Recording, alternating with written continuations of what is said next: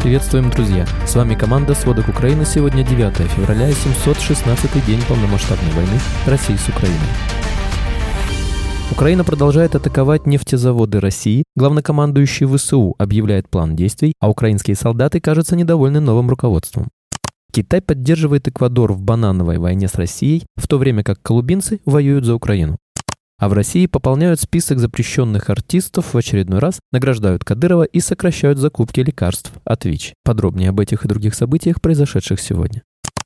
Украина атаковала девятый нефтезавод в России за месяц. В Краснодарском крае украинские беспилотники ударили по двум нефтеперерабатывающим заводам, на этот раз по Ильскому и Афипскому. Объекты находятся на расстоянии около 20 километров друг от друга. На Ильском НПЗ поражена установка первичной переработки мощностью 3,6 миллионов тонн в год. Без нее невозможно производить дистопливо для военных нужд. Цена такой установки – 50 миллионов долларов США. Известно, что по Афипскому заводу беспилотники также попали в цель, но куда именно уточняется. Надо отметить, что налеты украинских беспилотников уже ударили по экспорту крупных нефтяных компаний. Например, экспорт бензина в январе упал на 37%, а дизеля на 23%. Минэнерго России объяснила это внеплановыми ремонтами на НПЗ и потребностями внутреннего рынка. Сегодня россияне атаковали Харьковскую область ударными беспилотниками. В результате ударов загорелись здания отеля, летняя площадка и ресторан. Повреждены три автомобиля и частные жилые дома, а также пострадал мужчина. Ночью россияне также обстреляли Херсон, применив дроны и другие виды вооружения. В Днепропетровской области был обнаружен почти уцелевший беспилотник «Шахет». Взрывотехники рассказывают, что это большая удача – иметь для исследования уцелевший экземпляр ударного дрона. Тем временем Министерство обороны России заявляет, что ночью силы противовоздушной обороны уничтожили 19 украинских беспилотников при попытке атаки как минимум четырех регионов. Некоторые из них свои цели, как мы видим, достигли, например, в Краснодарском крае.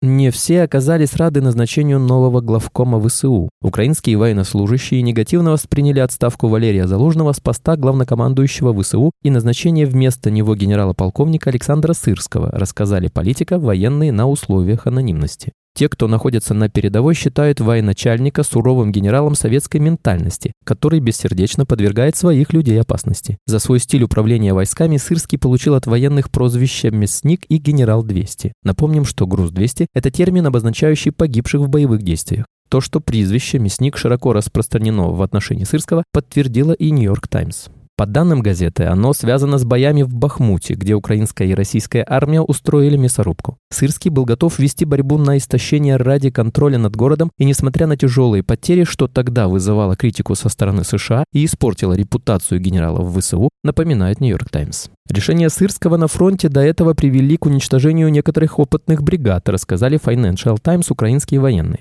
Эти силы могли быть задействованы в ходе летнего наступления. Однако надо отметить, что в начале войны именно Сырский организовал оборону Киева. Кроме того, он командовал наиболее успешной операцией ВСУ за все время войны контрнаступлением под Харьковом осенью 22 года. Тогда украинской армии удалось в считанные дни освободить от оккупации города Купенск и Изюм.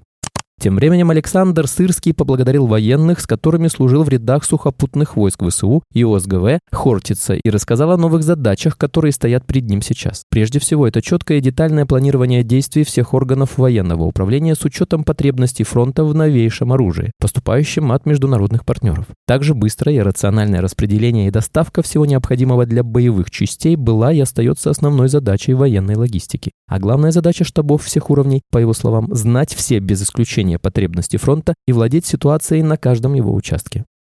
Bloomberg сообщает, что Украина разрабатывает план, который поможет получить необходимые средства и покрыть бюджетный дефицит в случае, если финансовая помощь от США будет заблокирована. Этот план включает в себя три ключевых элемента – расширение продажи внутренних облигаций, повышение налогов и сокращение расходов. По данным агентства, украинские чиновники должны предложить этот план МВФ во время трехдневного визита его сотрудников в Киев на следующей неделе. Агентство пишет, что основным источником средств для замещения американской помощи является расширение продажи внутренних государственных облигаций. Украинские банки имеют высокий уровень ликвидности, и правительство ожидает, что они будут продолжать инвестировать наличные деньги в высокодоходные государственные государственные облигации. Это может принести не менее 5 миллиардов долларов дохода в этом году. Правительство также может повысить налоги или сократить расходы при необходимости.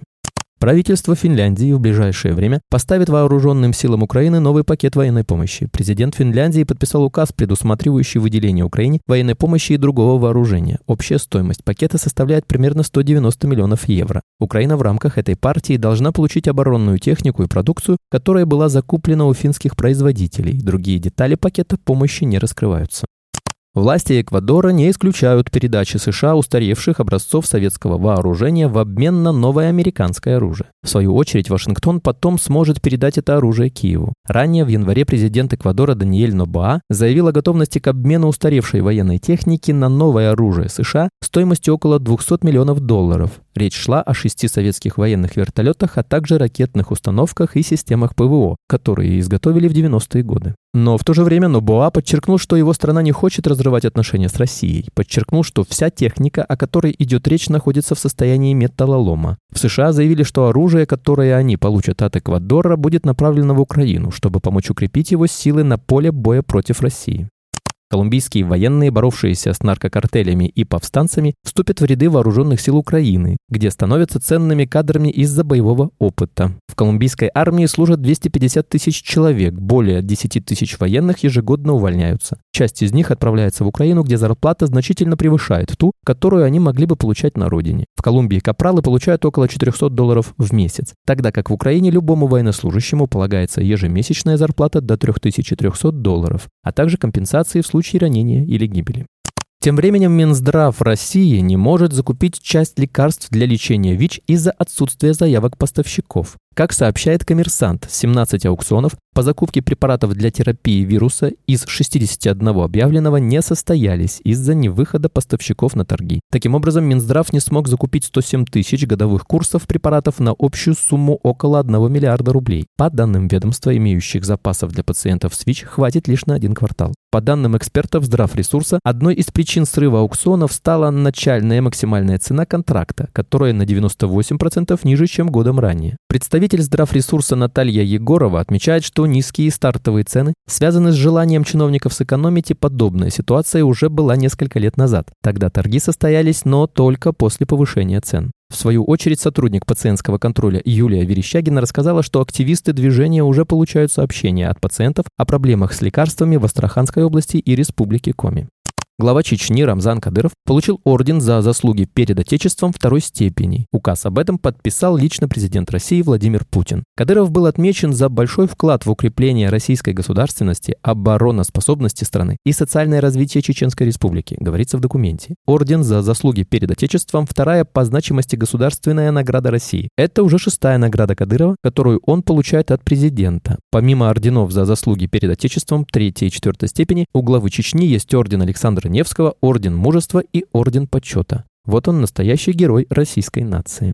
Ну и последняя новость на сегодня. Участникам почти голой вечеринки и непатриотичным артистам запретили вести концертную деятельность в России. Как сообщают источники «Медузы», в списке из 50 запрещенных исполнителей оказались участники почти голой вечеринки Филипп Киркоров, Лолита Милявская, Глюкоза, Дима Билан и Анна Асти, а также группа «Несчастный случай», которая выступила против войны в Украине. В списке указана и группа «Щенки», их лидер Максим Тесли, который был задержан и арестован на 10 суток после выступления в одном носке. Среди указанных артистов присутствует Даниил Дмитриев. Его обвинили в пропаганде наркотиков в песнях. Дмитриев удалил свои треки и извинился перед главой Лиги безопасного интернета Екатериной Мизулиной. Она, в свою очередь, сообщила, что даст еще один шанс и попросила силовиков быть снисходительней. Тем не менее, в отношении Дмитриева возбуждено уголовное дело. Эти артисты пытались не замечать кровожадную систему, но в итоге эта система заметила их. Спасибо, это были все главные новости к данному часу. Помните, правда существует, а мы стараемся сделать ее доступной. Если вам нравится наша работа, пожалуйста, поделитесь этим подкастом с друзьями из Украины и России. А если вы хотели бы помочь нам делать материал еще более качественным, пожалуйста, оставляйте фидбэк. Это очень важно для нас и для распространения правдивой информации.